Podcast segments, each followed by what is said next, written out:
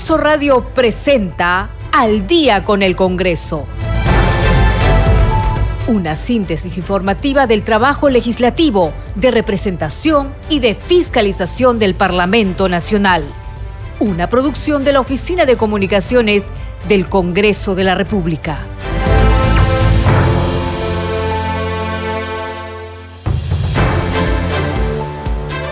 ¿Cómo están? Bienvenidos al programa Al Día con el Congreso. Les saluda Danitza Palomino.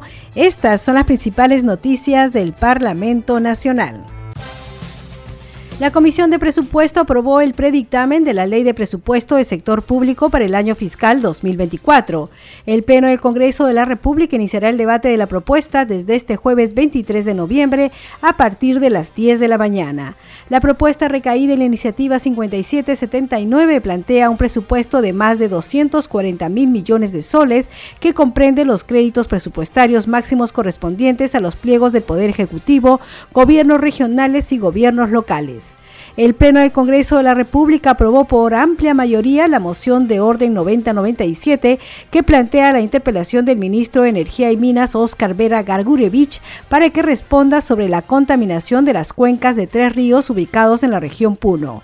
El ministro deberá concurrir al Parlamento el próximo miércoles 29 de noviembre a las 4 de la tarde para contestar el pliego interpelatorio que consta de 56 preguntas. Se publicó en el diario El Peruano la Ley 31939 que incorpora la alerta AMBER en casos de desaparición de personas. El autor de dicha norma, el congresista Diego Bazán, señaló que con esta ley, una vez que la Policía Nacional emita la alerta AMBER, los medios de comunicación, tanto públicos como privados, se sumarán a difundir la desaparición. Esto se hace con el objetivo de colaborar en la búsqueda de las personas desaparecidas que suelen ser en su mayoría menores de edad.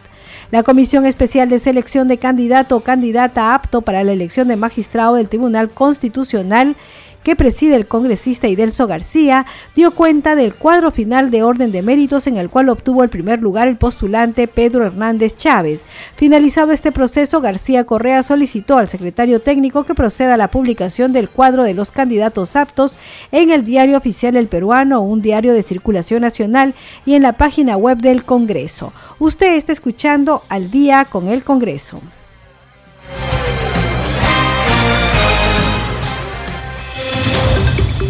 Bien, vamos con el desarrollo de las noticias. Hace unas horas, un par de horas, eh, por amplia mayoría, 25 votos a favor, una abstención, la Comisión de Presupuesto y Cuenta General de la República, que preside el congresista José Gerí, aprobó el predictamen de la Ley de Presupuesto del Sector Público para el año fiscal 2024.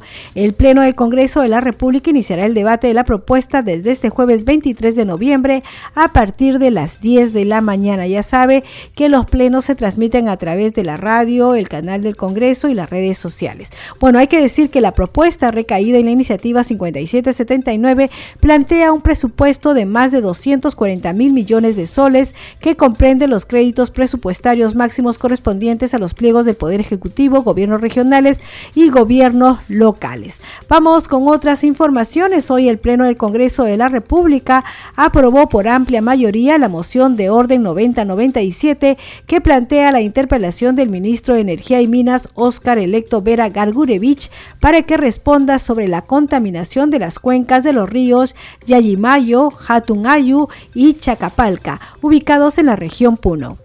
El titular de Energía y Minas deberá concurrir al Parlamento el próximo miércoles 29 de noviembre a las 4 de la tarde para contestar el pliego interpelatorio que consta de 56 preguntas según propuesta de la mesa directiva del Congreso presidida por el congresista Alejandro Soto Reyes, la cual contó con el voto favorable de 98 parlamentarios. El congresista Carlos Ceballos Made Arriaga expresó que el pedido de interpelación se fundamenta por la falta de respuesta y atención del ministro de Energía y Minas, autoridad competente para aprobar los planes de cierre, fiscalización y control de obligaciones de las empresas mineras. Vamos con el informe.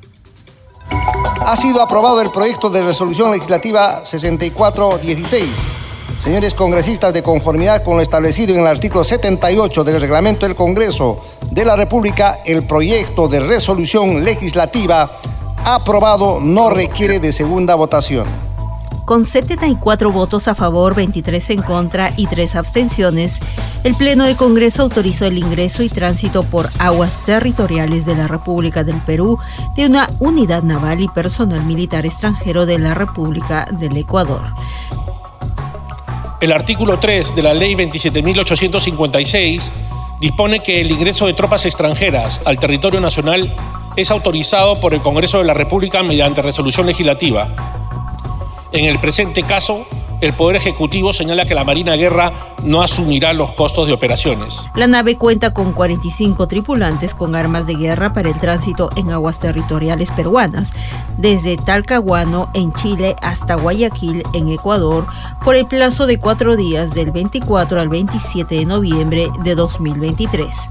La presente autorización no afecta la soberanía ni la integridad territorial, ni involucra la instalación de bases militares extranjeras enmarcándose jurídicamente lo dispuesto en el inciso 8 del artículo 102 de la Constitución Política del Perú.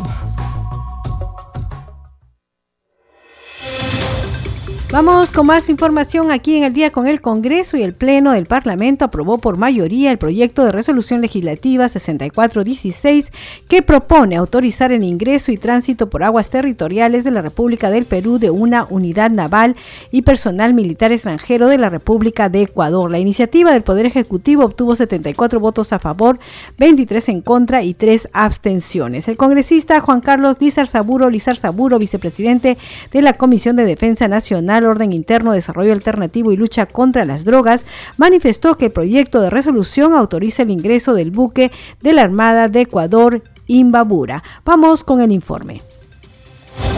Señores congresistas, la presidencia propone que el ministro de Energía y Minas, señor Oscar Electo Vera Gargurevich, concurra al Pleno del Congreso de la República a fin de contestar el pliego interpelatorio contenido en la moción de orden del día 9097, el día 29 de noviembre del año 2023 a las 16 horas.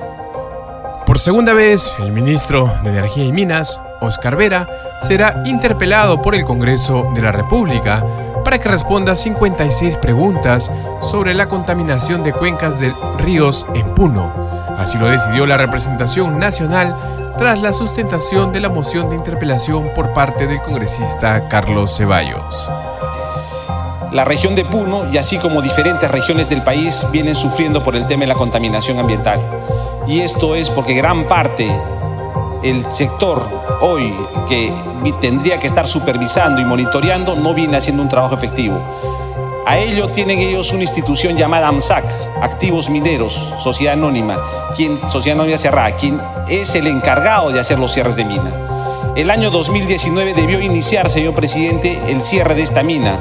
Sin embargo, hasta la fecha, 2023, no se ha movido ni un solo cobre, señor presidente, y se ha permitido que durante tantos años se siga contaminando.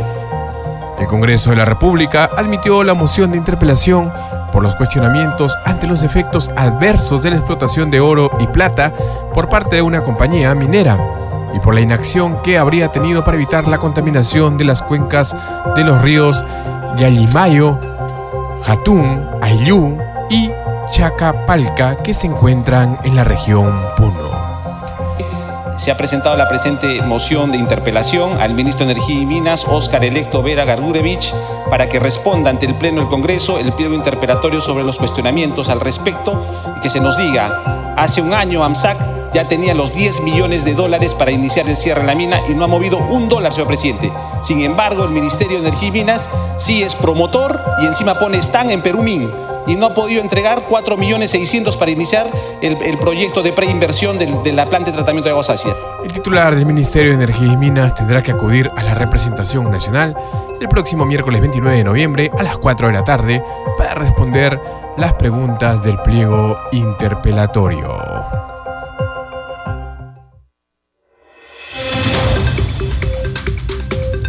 Usted está escuchando al día con el Congreso y hoy se promulgó la ley que modifica el decreto legislativo 1428 que desarrolla las medidas para la atención de casos de desaparición de personas en situación de vulnerabilidad a fin de incorporar la alerta AMBER. La ley 31939 publicada en el diario oficial El Peruano indica que las autoridades, entidades públicas y privadas, sociedad civil y comunidad en general brindan apoyo a la Policía Nacional del Perú en la difusión, investigación, búsqueda y ubicación de personas en situación de vulnerabilidad reportadas como desaparecidas. Agrega que las instituciones públicas o privadas apoyan la difusión de la nota de alerta y la alerta de emergencia una vez que la Policía Nacional del Perú haya difundido la desaparición. Nosotros conversamos sobre esta ley con el congresista Diego Bazán, autor de la iniciativa legislativa. Vamos a escuchar la entrevista donde también hicimos otras preguntas sobre la Comisión de Ética, por ejemplo, que él es presidente. Vamos con la entrevista. Hay que recordar que el Perú es uno de los países donde más personas desaparecidas tenemos en toda Latinoamérica. Eso es bastante grave y en el Perú los que más desaparecen son menores. Eh, al día de hoy tenemos miles, miles de menores que han desaparecido y que nunca son encontrados por sus familiares. Ah, qué terrible. Eso, por supuesto, es terrible y obviamente tenemos que tener estrategias para combatir ello.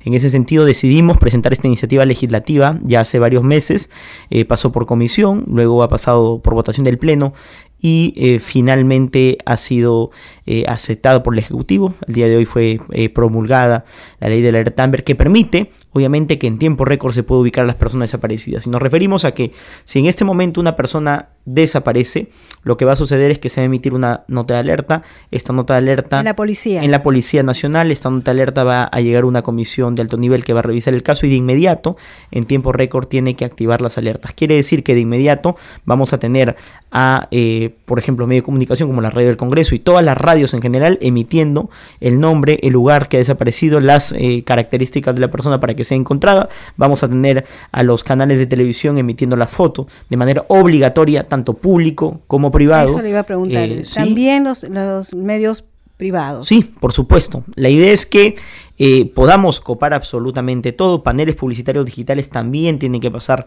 la imagen de la persona que ha desaparecido. Se ha demostrado, por ejemplo, en países donde ya está implementado la alerta Amber, de que a más tardar en cinco horas, en la mayoría de, los cinco casos, horas. se logra encontrar a la persona desaparecida. Claro. Y además eh, estaba escuchando que también mensaje de texto, ¿verdad? Focalizado a la zona donde Por supuesto, ha desaparecido el mensajes de texto, mensajes de WhatsApp se van a utilizar para que eh, las personas puedan hallar y alertar si en que encuentran o si es que ha sido raptada de repente la persona también. También en transporte público. Sí, por supuesto. Tenemos eh, medios de comunicación, los periódicos, tenemos el internet, tenemos los paneles publicitarios, tenemos la radio, tenemos la televisión, tenemos los mensajes de texto y todo un medio de comunicación, tanto público público-privado que puede utilizarse para encontrar rápidamente a la persona desaparecida. ¿Se va a necesitar un reglamento para que entre en ejecución esta ley? Sí, he solicitado reunión con el Premier, con la ministra, para poder eh, avanzar la reglamentación de esta, de esta ley. Eh, la reglamentación no debería demorar más de dos meses ya con la reglamentación se puede eh, empezar a utilizar y creo yo que va a ser va a tener un, alto impacto y las estadísticas nos, nos responderán si funcionó o no esta, esta ley. Entonces estamos hablando que para principios del próximo año, si hay voluntad del Ejecutivo de, de eh, darle el reglamento, ya podría estar ah, dándose esta alerta Amber para las personas que desaparezcan. Por supuesto, yo calculo que en el mes de marzo ya debemos tener algo más sólido. Eh, depende eh, en gran parte del Ejecutivo, ¿no? De que se puede implementar, pero vamos a estar haciendo seguimiento, vamos a hacer mesas de trabajo, vamos a socializar los beneficios del proyecto, que considero son, son múltiples, y vamos a poder darle tranquilidad a, familias que hoy no la tienen, lamentablemente han desaparecido, pero a las familias que en algún momento van a desaparecer o van a desaparecer sus familiares, van a poder se la, eventualidad. Ahora se habla de un comité de Amber que estaría conformado por Ministerio de Interior, Ministerio de Defensa, Educación, Mujer. ¿Cómo funcionaría este comité Amber y cuál es su, función, digamos? Eh, el, cada caso se evalúa de manera distinta, por supuesto, pero este comité tiene que actuar de manera inmediata. Conozco el caso, tengo la alerta, pasa directo al comité, el comité revisa, da luz verde e inmediatamente el comité emite eh, la orden, porque va a ser una orden de que los medios de comunicación tanto públicos y privados, eh, difundan la, la eh, alerta. ¿no? Ellos van a hacer la evaluación de, en lo más rápido posible. en el, en el, tiene que ser en un tiempo rápido, si no, sirve, no serviría de nada, ¿no? Entonces tiene que estar todo sistematizado. Hoy las notas de alerta están colgadas en el sistema de la policía. Entonces este, este, este comité tiene que estar interconectado con la, con la policía y obviamente cuando llega la alerta en tiempo récord tiene que ser evaluado. La ley dice para personas en situación de vulnerabilidad. ¿A qué se refiere esto? ¿Sobre todo niños, niñas, adolescentes? Sí, por supuesto. Eh, las estadísticas son claras. Los, eh, normalmente las, eh, las desapariciones se dan en menores de, de 12 años o personas en situación de vulnerabilidad obviamente que no tienen la posibilidad de, de poder o, la, o una libertad de voluntad, ¿no? De desplazamiento que muchas veces son, eh, son raptadas, otras veces eh, algún, incluso se ha dado casos de familiares cercanos se los llevan, ¿no? Pero la idea es que estén bien, que estén O ahora que la verdad la delincuencia está copando la trata de menores también, ¿no? Por supuesto, hay una gran cantidad de personas, hay una gran cantidad que caen en manos de la trata de, personas. Lo hemos visto sobre todo menores de edad, hemos visto eh, que incluso eh, se ha denunciado casos en el Perú de redes internacionales de trata de personas y de menores sobre todo. Entonces hay que luchar contra esto de manera efectiva, ¿no? Y esta ley eso es lo que trata de conseguir. Claro. Congresista, realmente lo felicito porque nosotros habíamos conversado de esta ley cuando usted recién lo presentó, así que me, ha dado mucho gusto que ya esté y ojalá pronto eh, podamos todos dar una alerta a Amber porque cuando se desaparece un familiar no hay nada más angustiante que tratar de ubicar y que todos nos sumemos y ayudemos y ojalá haya voluntad de los medios privados, ¿no? de las radios, de los canales, para que puedan difundir sobre todo la fotografía del menor, ¿no? De la menor. No se trata de voluntad, esto va a ser obligatorio y ellos tienen que cumplirlo sí o sí. No se trata de querer hacerlo, no querer hacerlo, de que me va a significar un tiempo menor en mis pautas publicitarias, de repente no. Acá se trata de que esto es obligatorio y van a tener que hacerlo todos, absolutamente todos, solo así va a funcionar, ¿no? Como sucede en los países más desarrollados.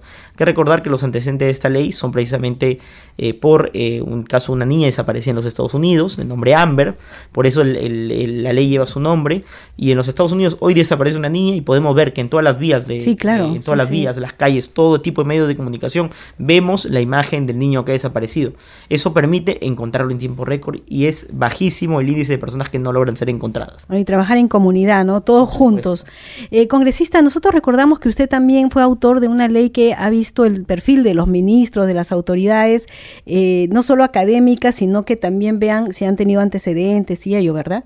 Sí, correcto. Eh, nosotros, bueno, vimos en el gobierno, la nefasto del señor Castillo, el nombramiento de personas que no tenían ni el perfil técnico, profesional, incluso eh, hasta moral, porque tenían muchas denuncias o arrastraban denuncias, antecedentes penales, policiales, judiciales o investigaciones fiscales.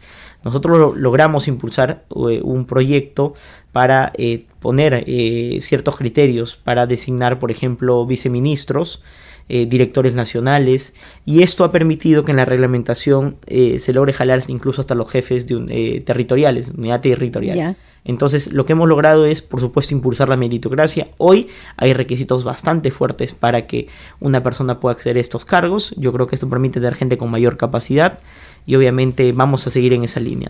Sí, congresista, usted ha sido presidente de la Comisión de Defensa y hoy día he visto que usted ha publicado un tuit criticando un poco el decreto legislativo 1585 que dice que dispone que penas menores a cinco años puedan ser suspendidas o reservadas.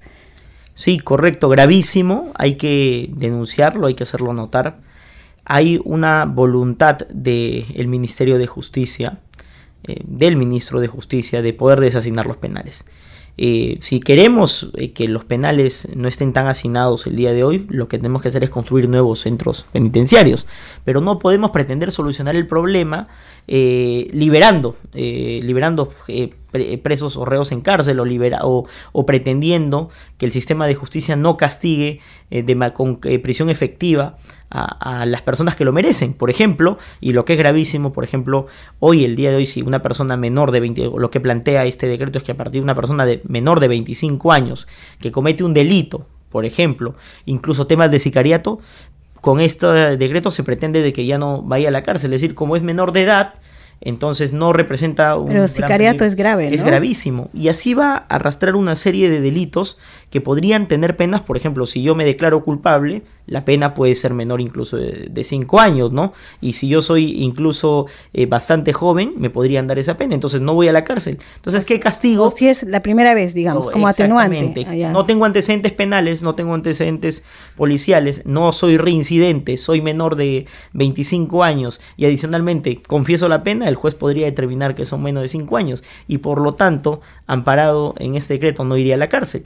Congresista Diego Bazán, usted es presidente de la Comisión de Ética, nosotros lo hemos visto justamente ayer ya tratando audiencias, iniciando investigaciones, porque el, ciudadano em, confía en esta comisión de ética para recobrar la confianza en que el Congreso se autorregula, ¿no? se fiscaliza a sí mismo.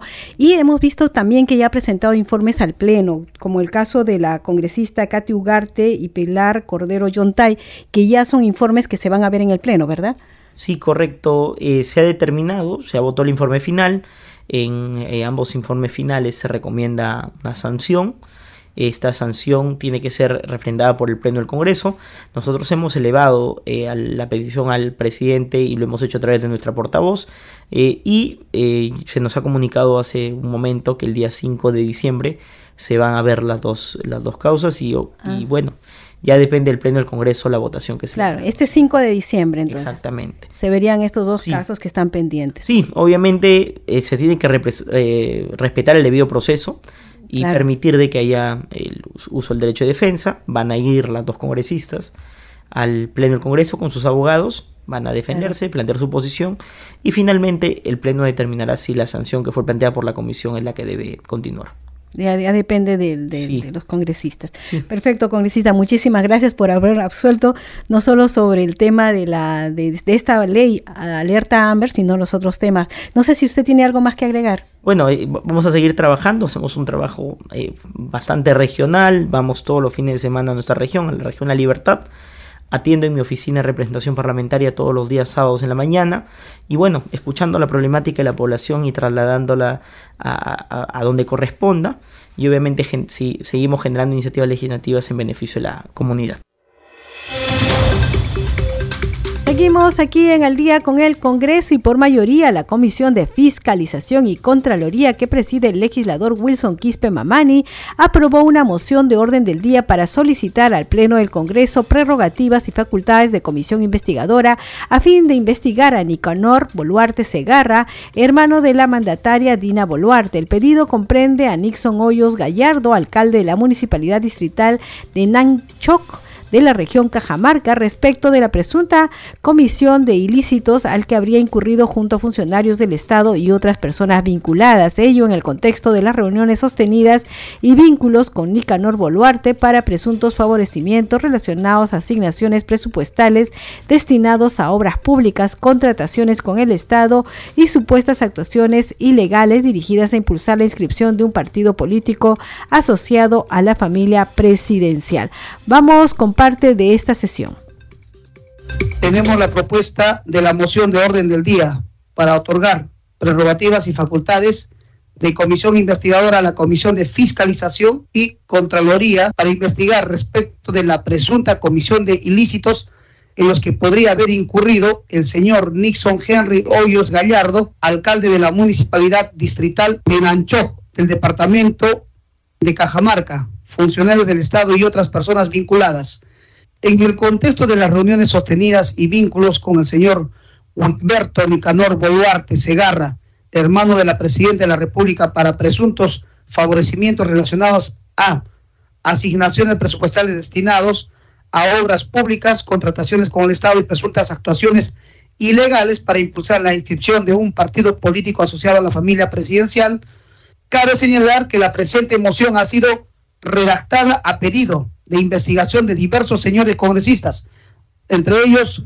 la congresista Norma Yarron Lumbreras, Ruth Luque Ibarra, Kelly Portalatino Ábalos, Alfredo Parena Sinche, Héctor Ventura Ángel, entre otros congresistas, cuyos documentos han sido leídos en la sección informes, tanto en la sexta sesión ordinaria de fecha 15 de noviembre del presente, como en la presente sesión. Los señores congresistas que deseen hacer uso de la palabra en relación a la citada moción, lo pueden hacer anotándose en el chat institucional o levantando la mano si están presentes en la sala Marta Gilderán Pérez Treviño para el orden respectivo. Señores congresistas, tienen el uso de la palabra. Habiendo concluido con la intervención de los señores congresistas, sometemos a votación.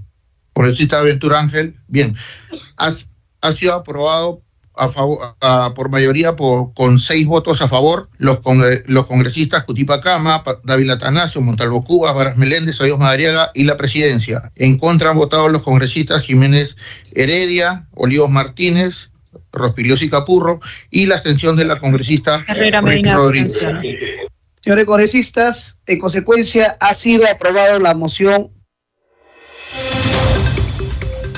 Seguimos aquí en el día con el Congreso hay que decir que también en la Comisión de Fiscalización se presentó Ciro Castillo Rojo Salas, gobernador regional del Callao, quien informó sobre el incremento de hechos delictivos en su jurisdicción. Al respecto señaló que en su gestión está disminuyendo por las diversas acciones que viene desarrollando. También refirió que han solicitado al gobierno declarar el estado de emergencia en su región. Bien, a esta hora de la noche eh, vamos a difundir la función de control político en Quechuachán, que es un eh, trabajo que viene realizando la Oficina de Comunicación para que usted conozca en otras lenguas originarias sobre la función del Congreso de la República. Esta vez, función de control político en Quechuachanca. El Congreso de la República ejerce la función del control político, a fin de asegurar que las decisiones tomadas por el Poder Ejecutivo se basen en los intereses y necesidades de la ciudadanía. De esta manera se garantiza la transparencia en el Estado. Traducción e interpretación en quechua variedad chanca. Congreso de la República gobierno parurashantam hawan y marurainimpas llaqtapa mañakushanman hina chaynallataq munashanman hina kananpaq kaykunawanmi kallpanchanku estadopa allin llamkayninta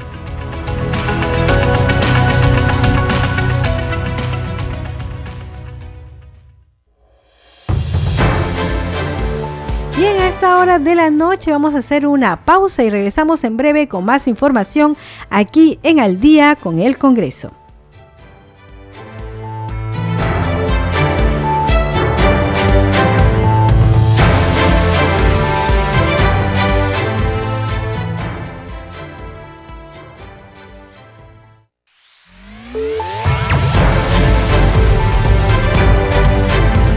Continuamos en Al día con el Congreso. ¿Cómo están? Bienvenidos a la segunda media hora del programa Al día con el Congreso. Los estamos acompañando en los controles Franco Roldán, en la conducción Danitza Palomino y vamos con los titulares del día. La Comisión de Presupuesto aprobó el predictamen de la Ley de Presupuesto del Sector Público para el año fiscal 2024. El Pleno del Congreso de la República iniciará el debate de la propuesta desde este jueves 23 de noviembre a partir de las 10 de la mañana. La propuesta recaída en la iniciativa 5779 plantea un presupuesto de más de 240 mil millones de soles que comprende los créditos presupuestarios máximos correspondientes a los pliegos del Poder Ejecutivo, gobiernos regionales y gobiernos locales.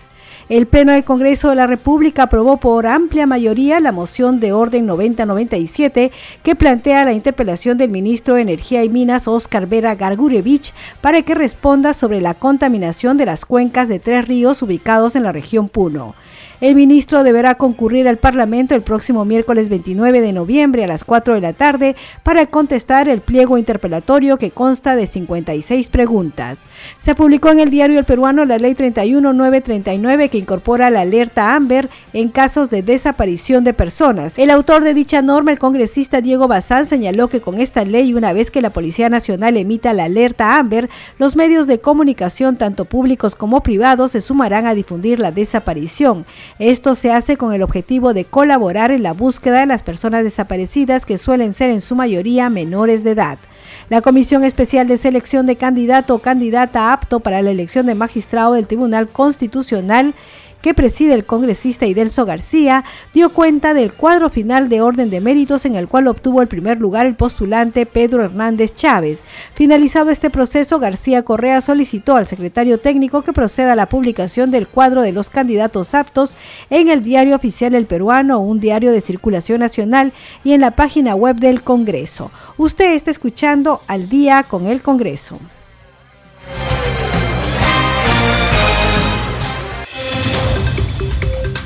Vamos con el desarrollo de las noticias aquí en Al día con el Congreso y esta vez vamos a hablar sobre el trabajo de la comisión que se encarga de la selección de los integrantes del Tribunal Constitucional. Vamos con el desarrollo de la Comisión Especial de Selección de Candidato o Candidata apta o apto para la elección de magistrado del Tribunal Constitucional que preside Idelso García Correa. Dio cuenta hoy al mediodía del cuadro final de orden de méritos en el cual obtuvo el primer lugar el postulante Pedro Hernández Chávez. Finalizado este proceso, García Correa solicitó al secretario técnico que proceda a la publicación del cuadro de los candidatos aptos en el diario oficial El Peruano, un diario de circulación nacional y en la página web del Congreso. La sesión se inició con la exposición del cuadro final de orden de méritos en forma segmentada. La segmentación consistió en informar los puntajes obtenidos y promediados de acuerdo con los siguientes ítems: evaluación curricular, segmentada, formación académica, experiencia profesional e investigación en materia jurídica. Entrevista personal segmentada en solvencia e idoneidad moral, trayectoria personal y trayectoria democrática. De acuerdo con los promedios, el cuadro final fue el siguiente. Pedro Hernández Chávez, 95 puntos. Hernando Montoya Alberti, 83.50. Justo Balmaceda Quirós, 79.20 puntos. Luis Carrasco García, 76.10 puntos. Vamos a escuchar parte de la sesión. Señor secretario técnico, por favor proceda a dar lectura al cuadro de puntaje total y orden de mérito de candidatos aptos para magistrados del Tribunal Constitucional. Con su anuencia, señor presidente, en efecto vamos a dar el cuadro del puntaje total acumulado y el orden de mérito obtenido de acuerdo a los puntajes obtenidos en cada una de las dos etapas. En primer lugar y en primer orden de mérito se encuentra el señor Hernández Chávez Pedro Alfredo, habiendo obtenido 58 puntos en elaboración curricular, 37 puntos en entrevista personal, lo que, hace un total de 95 puntos. En segundo orden de mérito se encuentra el señor postulante Montoya Alberti Hernando. El puntaje de elaboración curricular arrojó 49.20, el puntaje en entrevista personal 34.30, lo que le da un total de 83.50. En tercer orden de mérito se encuentra el señor Justo Fernando Balmaceda Quirós, habiendo obtenido en la evaluación curricular un puntaje de 45.10 y en entrevista personal un puntaje de 34.10, lo que hace una sumatoria de 79.20 ocupando el tercer lugar. El cuarto orden de mérito es para el postulante Carrasco García Luis Alberto. En la evaluación curricular obtiene 44 puntos, en la entrevista personal 32.10, lo que suma un puntaje total acumulado de 76.10, ocupando el cuarto orden de mérito. Y el señor Medina Bárcena Wilbernilo, en evaluación curricular, obtuvo 36.90, en la entrevista personal 30.90, lo que hace un puntaje total acumulado de 67.80, ocupando el quinto orden de mérito. Esos son todos los que han llegado a pasar a la lista de orden de mérito, señor presidente. Vamos con más información sobre el trabajo en esta comisión. Bueno, la Comisión Especial de Selección de Candidato Apto para la Elección de Magistrado al Tribunal Constitucional aprobó excluir del proceso al postulante Wilber Medina por haber mentido en la entrevista personal. Fue a pedido de la legisladora Roselía Mouruz. El presidente de dicho grupo, Idelso García, dispuso la publicación del cuadro de méritos de los candidatos aptos en el Diario Oficial del Peruano, un diario de circulación nacional y en la página web del Congreso. Vamos a escuchar parte de la donde se toma la decisión de excluir del proceso al postulante Wilber Medina. He podido identificar que el postulante Wilmer Medina Barcena incurrió en aseveraciones que no son ciertas durante su entrevista personal y que motivan y fundamentan su exclusión del proceso del concurso. El congresista Guido Bellido interviene para preguntar al postulante Medina lo siguiente. Revisando su expediente de postulación, se tiene que no declaró 22 procesos judiciales. ¿Considera usted que dichos procesos los afecta en la idoneidad para el cargo que postula? Y el postulante Medina responde.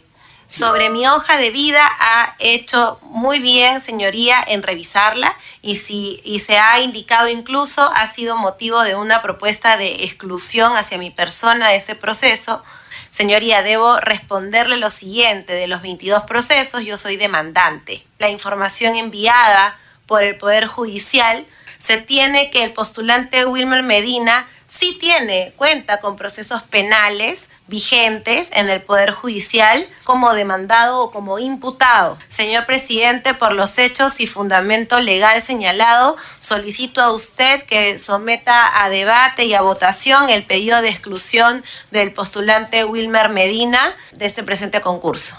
Señor secretario técnico, sírvase llamar a votación. El resultado de la votación ha sido siete votos a favor, cero en contra y una abstención. En consecuencia, se ha aprobado por mayoría, señor presidente. Bueno, se ha aprobado por mayoría. En consecuencia, la Secretaría Técnica debe elaborar en el día la resolución de exclusión del postulante Medina Bárcena para ser firmada por el presidente y secretario y posteriormente notificación y publicación.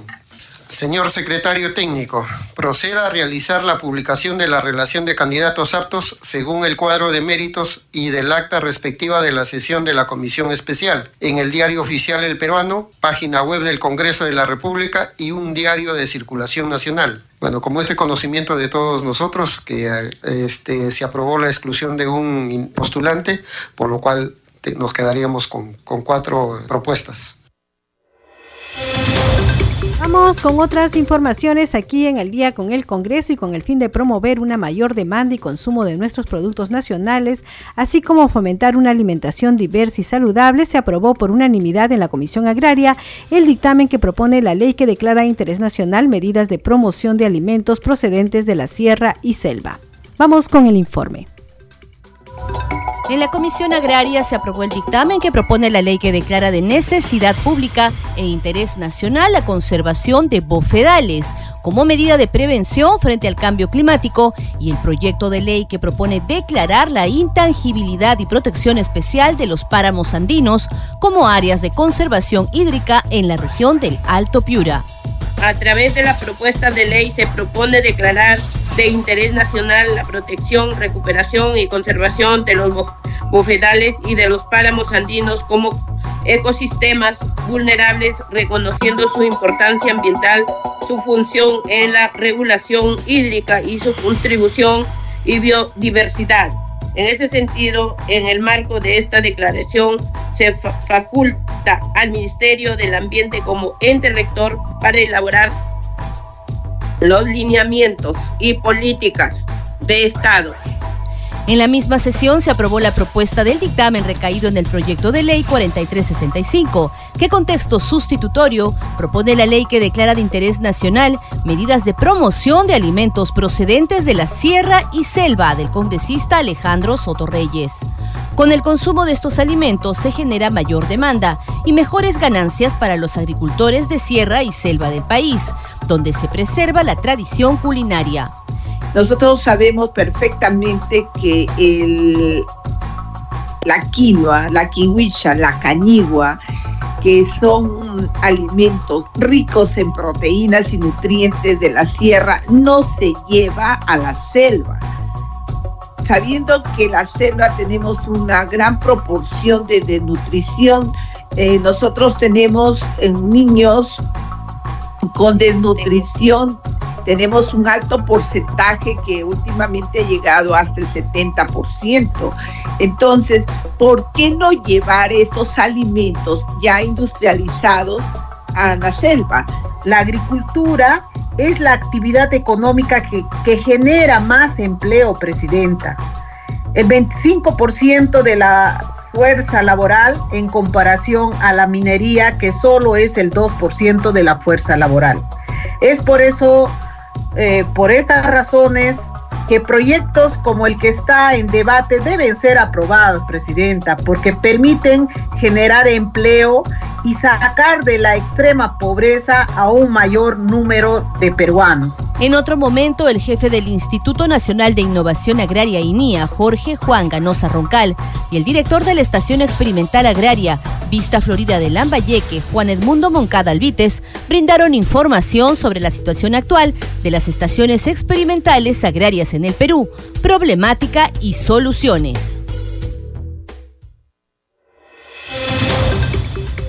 Vamos con otras noticias y eh, se ha publicado el boletín de normas legales del diario oficial, la ley 31940, ley que amplía el plazo para la presentación de declaración jurada anual y pago de impuestos a la renta de las personas naturales y de las micro y pequeñas empresas. La norma se aplica a las personas naturales y a las MIPE del régimen general de impuesto a la renta y del régimen MIPE tributario. Asimismo, quedan excluidas del alcance de esta ley las micro y pequeñas empresas que se defina como grupo económico y el plazo para la presentación de la declaración jurada anual y pago del impuesto a la renta se podrá efectuar hasta junio del próximo año. Ahora vamos con lo que se ha visto en la Comisión de Economía que tiene que ver con los retiros de la AFP.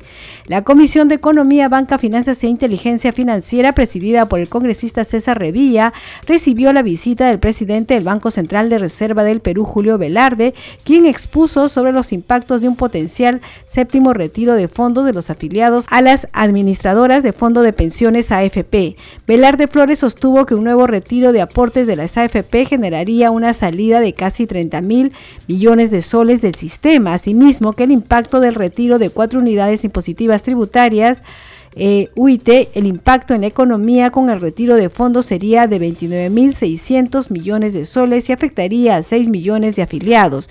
Dijo que el valor potencial del fondo de pensión es en este momento de 26%. Sostuvo que lo que ha ocurrido con los retiros sucesivos es que el sistema se va quedando cada vez con menos liquidez. Los más líquidos han salido a sustentar los retiros anteriores y el BCR ha tenido que salir para afectar menos el mercado. Quedan cada vez menos activos líquidos para retirar expreso. Vamos a escuchar parte de la sesión. Congresista Herrera Medina tiene el uso de la palabra.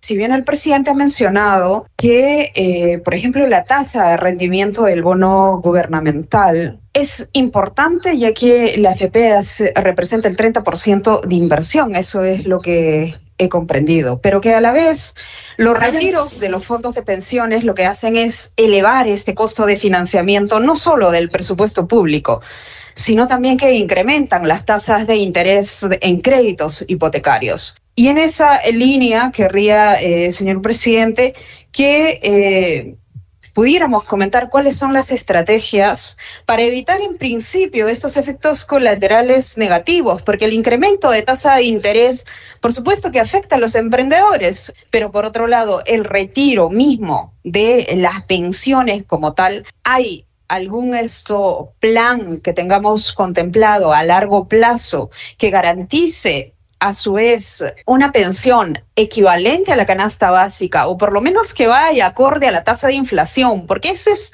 el gran problema que ahora vivimos como peruanos. La cuenta Medina eh, es la densidad de cotizaciones. El problema es ese. Eh, en, este momento, eh, una FP, si tiene retiro programado, ¿cuánto está pagando? casi 9% del fondo de pensiones. Entonces, si tiene un fondo de pensiones eh, muy pequeño, porque dos o tres años su pensión va a ser sumamente baja. Pero eh, tampoco tenía pensión en, en, Inglaterra ni en Francia, porque ha cotizado muy pocos años. Eso hay que, eh, o sea, exige en todos los países un mínimo número de años de cotización, ¿no? Para, para tenerlo. Es bien difícil compararlo con canasta básica. El, el, problema, a la larga, es lucha contra informalidad. A la larga, realmente todas tengan que cotizar. Y tiene que ser compulsorio. Ahorita la mayor parte de la gente le pregunta si puede retirar, va a querer retirar. Porque cree que su situación va a mejorar después y ya te da tiempo para ahorrar, que sus hijos lo mantendrán o lo que ustedes quieran. Y la verdad, eh, conozco gente de mi edad que agradecen haber tenido fondo de FP, porque me dicen no hubiera ahorrado voluntariamente. O lo otro que también he visto, gente que la esposa le presiona al papá que tenía su fondo de pensiones nuestro hijito estudió para chef, financiamos un restaurante y mete, su fondo de pensión en el restaurante y el pobre, el pobre restaurante pusiera dos años, se quedó sin fondo de pensiones y el hijo también sin trabajo. O sea, uno cree que la inversión que pudo hacer le ni más frutos. El, el, tener esto ahí, por eso es compulsivo en casi en todos los países que recuerdo prácticamente. Puede haber un ultralibertario que diga que de repente no hay que tener fondo de pensiones, que de cada uno ahorre por su cuenta. Pero casi todo se compulsión de una forma u otra, ¿no? Vamos con más información aquí en Al día con el Congreso y en ceremonia de reconocimiento a las veteranas de la Pacificación Nacional de la Policía Nacional Femenina, la legisladora Roselía Muruz Dulanto dijo que su labor amerita valentía y vocación de servicio por la lucha de tener un país pacífico sin terrorismo. Vamos a escucharla. 1984, Andrea Bellido y la promoción 1985, Juana Salazar de Coloma.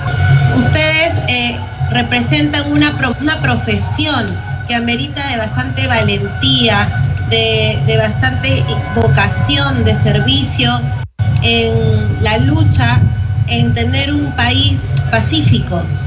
Ustedes han luchado durante muchísimos años contra el terrorismo. Estamos hablando que en el periodo desde 1980 hasta el 2000 Ustedes han contribuido en el proceso de pacificación nacional. Resulta oportuno también honrar al personal femenino de la Policía Nacional que tuvieron el alma mater a la Benemérica Guardia Civil del Perú por su destacada labor y contribución en el proceso de pacificación nacional y lucha contra el terrorismo.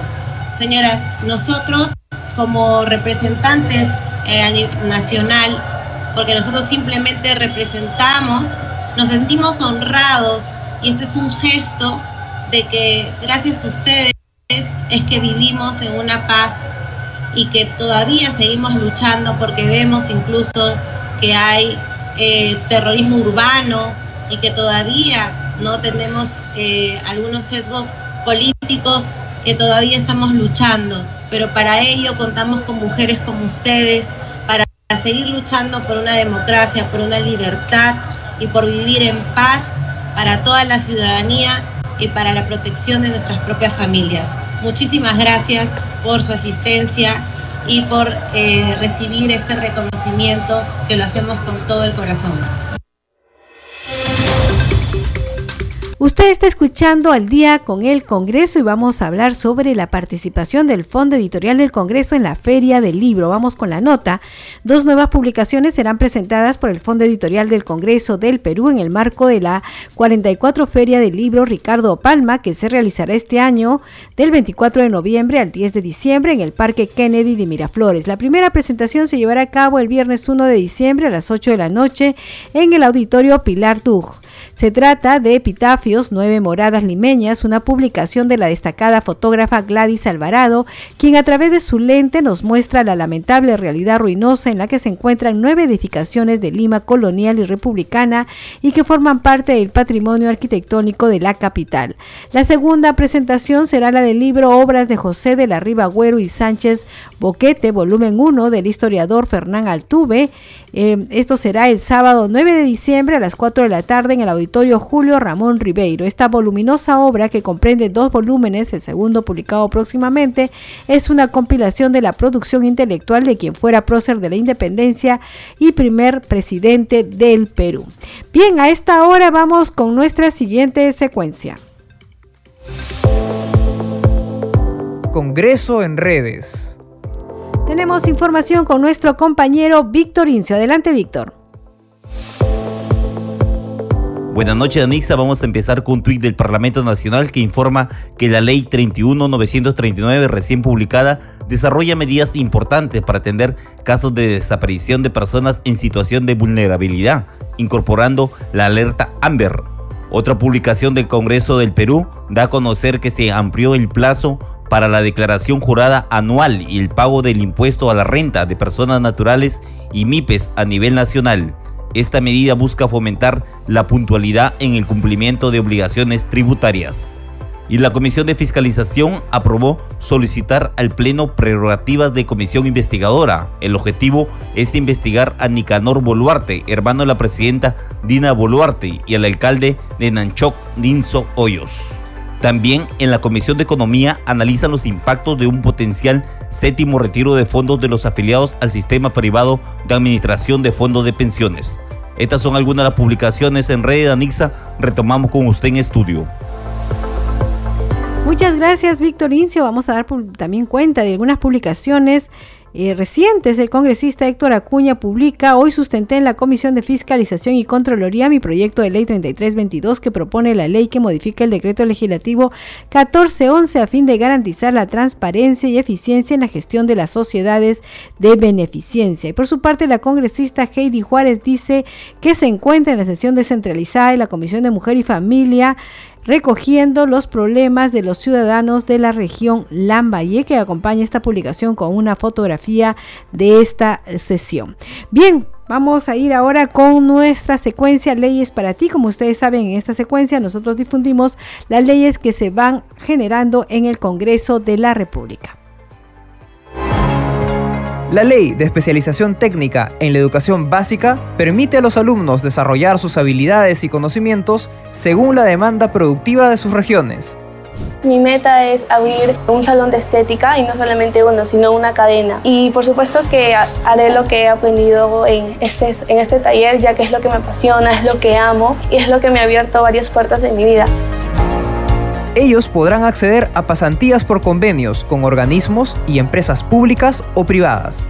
Estoy en el taller de industria alimentaria. Yo sé hacer empanadas, queque, eh, alfajores. También con eso de lo que he estado ganando de empanadas, pude ayudar a mi familia. Además, los alumnos egresarán con título de auxiliar técnico a nombre de la nación.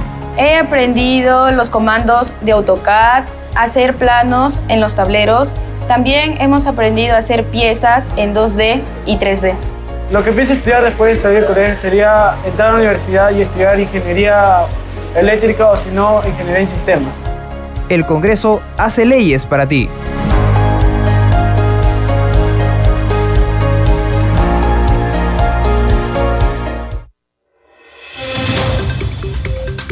Bien, a esta hora de la noche vamos con los titulares de cierre. La Comisión de Presupuesto aprobó el predictamen de la Ley de Presupuesto de Sector Público para el año fiscal 2024.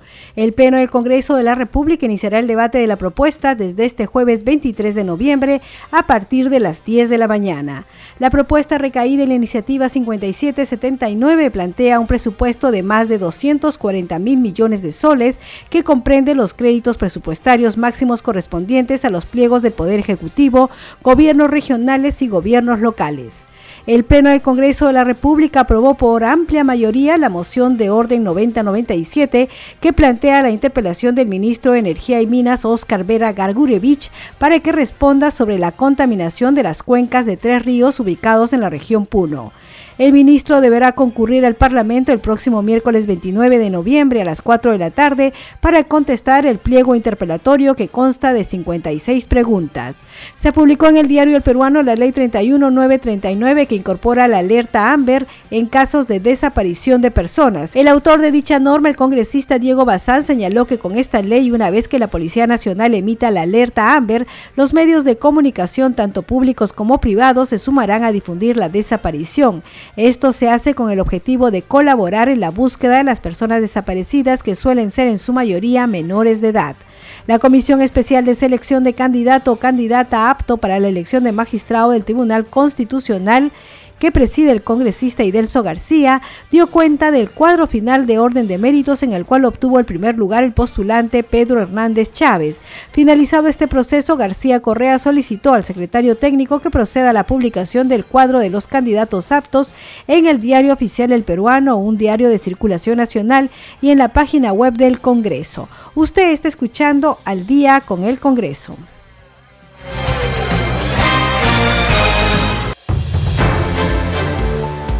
Hemos llegado al final del programa. Le agradecemos a nombre de todo el equipo de Congreso Radio por estar en sintonía y por supuesto los invitamos a escucharnos mañana a las 10 de la noche que regresamos con toda la información del Parlamento Nacional. Nos hemos acompañado aquí en los controles Franco Roldán y la conducción de Anitza Palomino. Que tengan ustedes muy buenas noches.